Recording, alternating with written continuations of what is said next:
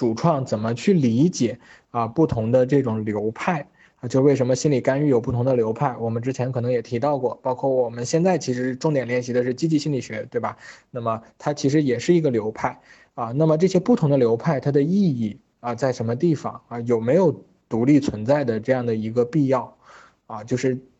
简单来说就是这样的一个问题啊。但是呃这个问题里面呢也包含了很多这个小伙伴的一个思考。啊，能够看出是一个 很喜欢思考的小伙伴，因为我有印象，上一上一期也是提了一个很很专业的一个问题，啊，然后这个问题呢，我想可能特定的小伙伴会感兴趣，就可能绝大多数小伙伴不是很关心啊这些流派之间有什么区别，但是有一些小伙伴呢，就是练习的过程中我想要知道，所以说我简单的来回回复一些这个问题，呃，举一个最最简单的一个例子，就是。当你生病了的时候，你需要去吃药啊。这个时候你去医院开药呢，你就会发现啊，每一个药可能都长得不一样啊。有的药吃起来是甜的，有的药吃起来是苦的啊。有的它是圆形的片片，有的是胶囊，对吧？是长条的。然后有的呢里面是粉末，有的甚至是口服液，对吧？它固体液体的形态都不一样了。那么这些不同的药品呢？啊，其中也有很多药品，它的有效成分是差不多的啊。比如说阿莫西林，它既有那种片状的，也有胶囊状的，啊，甚至可能还有一些其他剂型的这样的药品，它的有效成分都是阿莫西林，啊，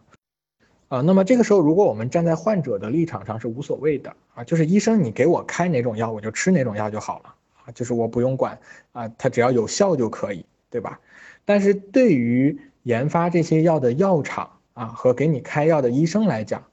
他是需要了解啊这些药背后是怎么一回事儿啊，因为不同的剂型呢，可能会影响到它的一个，比如说有效的剂量、它的吸收的效率，还有就是适口性，就是不是好吃，对吧？啊，也许对于大多数人来讲啊，这些药的差别不大，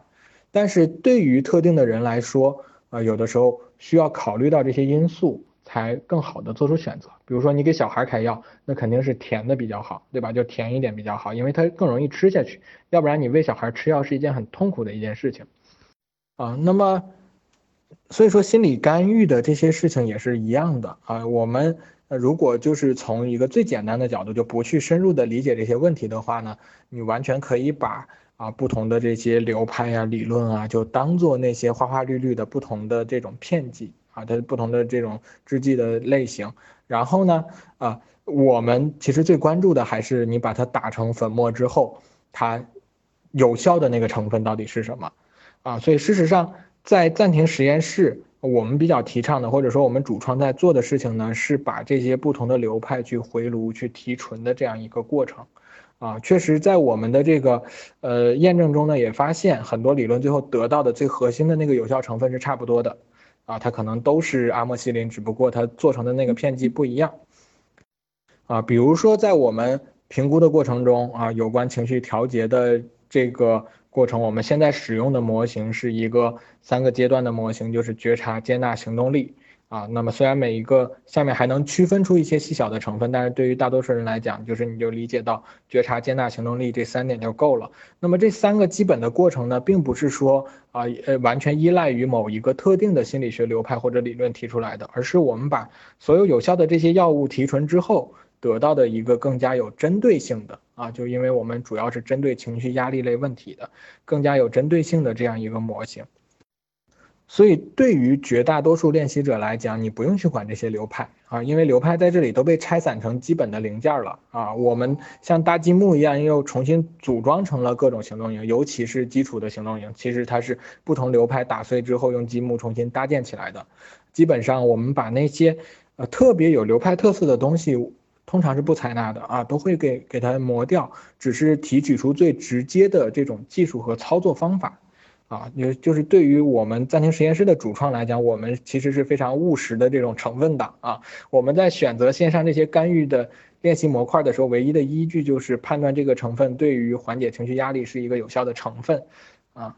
所以说，就是刚才说的，对于大家来说呢，这些。流派其实你就把它当做包在药片外面的糖衣就可以了啊，它能够让你更好的咽下去啊。但是如果你真的想要去了解背后的不同流派的基础，想要知道它们分别有哪些不一样的地方啊，那么最好的方式就是你去读一个临床心理学的博士然后专门去钻研背后的这些不同，因为它肯定不同的流派之间它是有一些细微的差别的。这些流派它最重要的一个差别体现在什么地方呢？就是不同的流派它对于我们人本身啊，我们自己或者说对于我们生活的世界，它是带有一一个呃这种天然的假设的啊，就是有一些基本的假设是不太一样的啊。那么这些流派呢，它可能带着自己的假设，然后呢去思考解决怎么去解决我们生活中的这些问题，那么最后达成的这个解决方案啊，解决问题的方法很有可能是相似的，但是你要知道它的路径啊，它的路径和解决问题的这个呃，就是这个过程呃，思考的过程可能是很不一样的。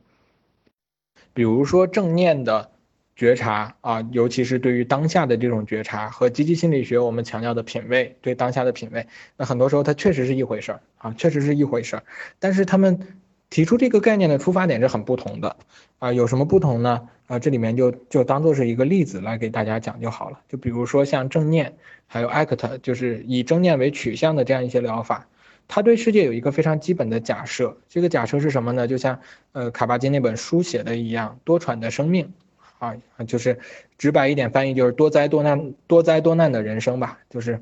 为什么要正念呢？因为人生中会有很多痛苦啊，这个就是他的基本假设，人生中会有很多痛苦，所以你要学会让自己平和的和这些痛苦去共处，啊，那么从这些假设啊，那么通过思考的一个路径，最后达成的解决方案就是正念。他是这样去解决问题的。那么积极心理学的假设是是是什么呢？啊，可能有的人会想呢，是不是就是它的反面？就是积极心理学觉得人生不是痛苦的，是美好的啊？其实也不是啊。那么积极心理学的核心假设并不是针对呃我们存在的这个世界外部的世界，而是针对我们自己的。啊，积极心理学最核心的假设是认为一个人他是有能力有选择的，或者说人有一种积极的天性。那么这种天性呢，是你无法去回避也无法去否认的。正是因为你天然具备这样的一个天性啊，所以说不管你实际上的人生是美好的还是多灾多难的，都有可能。那么不管在什么情况下，你都可以去选择自己该怎么去过啊，因为这是你天然就具备的这样的一个权利和能力。那么积极心理学上说的 flourishing 呢，就是这种人生的丰盈蓬勃的状态呢。啊，其实也是你自己成长的一个结果，所以说你要主动的去把握当下，去把握这些美好的事物啊，这个是能是既是你的能力，也是你因为有了这样能力，所以具有的对自己的一种责任，这是积极心理学的逻辑。所以说，如果你之后想要去深入的去理解积极心理学的体系，是可以从这个点上出发去去去去构建的。比如说，之前会有小伙伴给主创反馈说，就是我觉得做了积极心理学的这个练习很有效啊，对我来讲很有效，因为写完之后呢，让我觉得内心充满了力量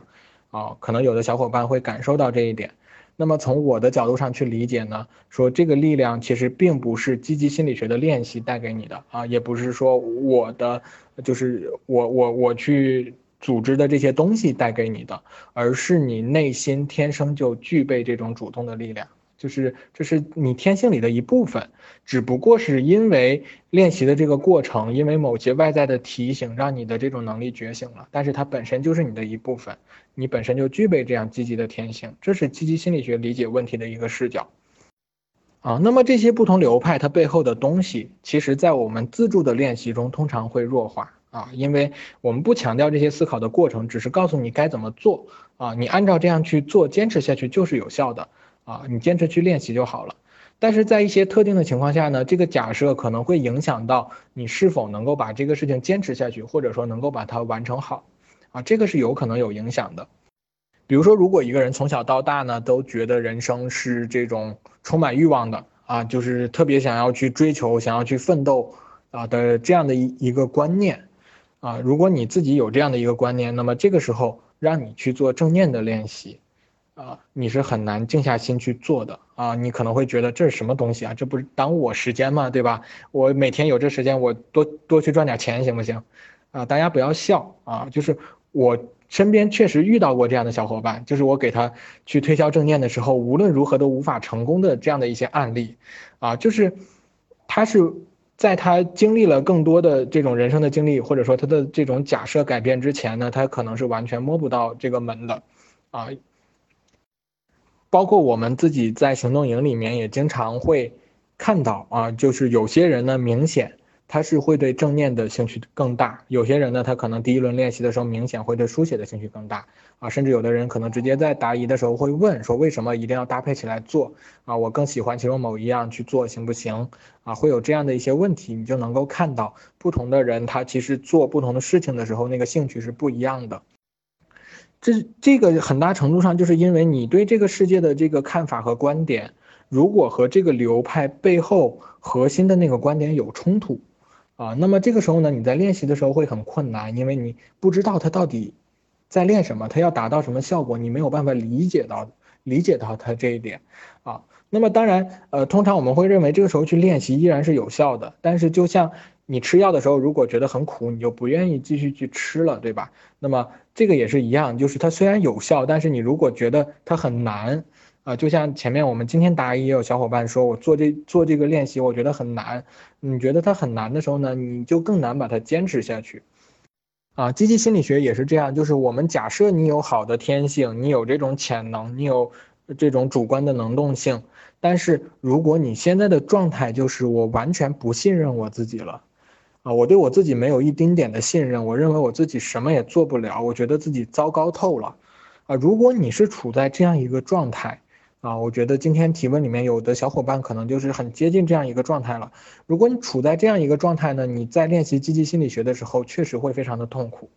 啊，那么你每一次练习呢，可能对你来讲都是啊，你穷思竭虑的去想，都很难找到这样的一个点在那儿，啊，所以说通常遇到这样的小伙伴，我们也会建议说你先去做一轮 CBT，啊，为什么呢？因为它的假设会更加宽松一点。啊，它能够帮助你把旧有的这些认知打破，然后这个时候再尝试去建立新的认知就会更加容易。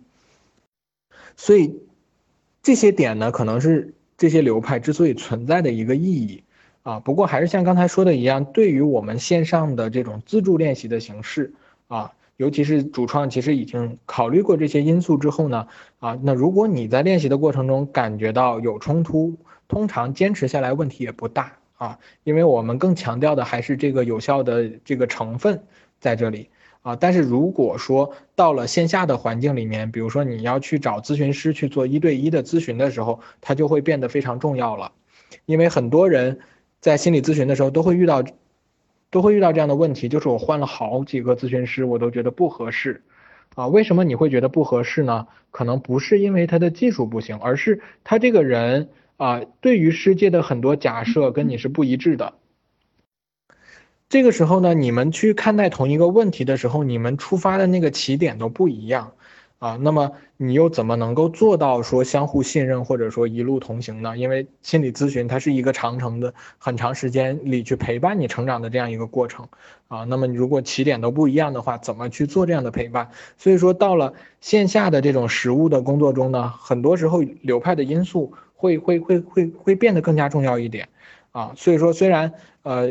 也在强调说现在的咨询师也在做整合，我要整合各个流派有效的技术，但是你真正去做咨询的时候，就会发现这些流派对于你选择咨询师的那个偏好是有很大的影响的。就是通常你你你在做了几轮之后，你就会发现有一些流派更适合自己。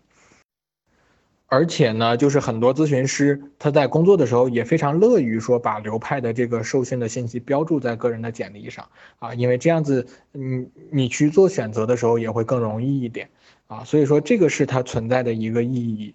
意义。好了，那么今天的答疑总共就是这些问题啊，我们这个行动营呢还有最后一次答疑是在下周一啊，那么啊也希望大家能够继续的坚持练习，谢谢大家。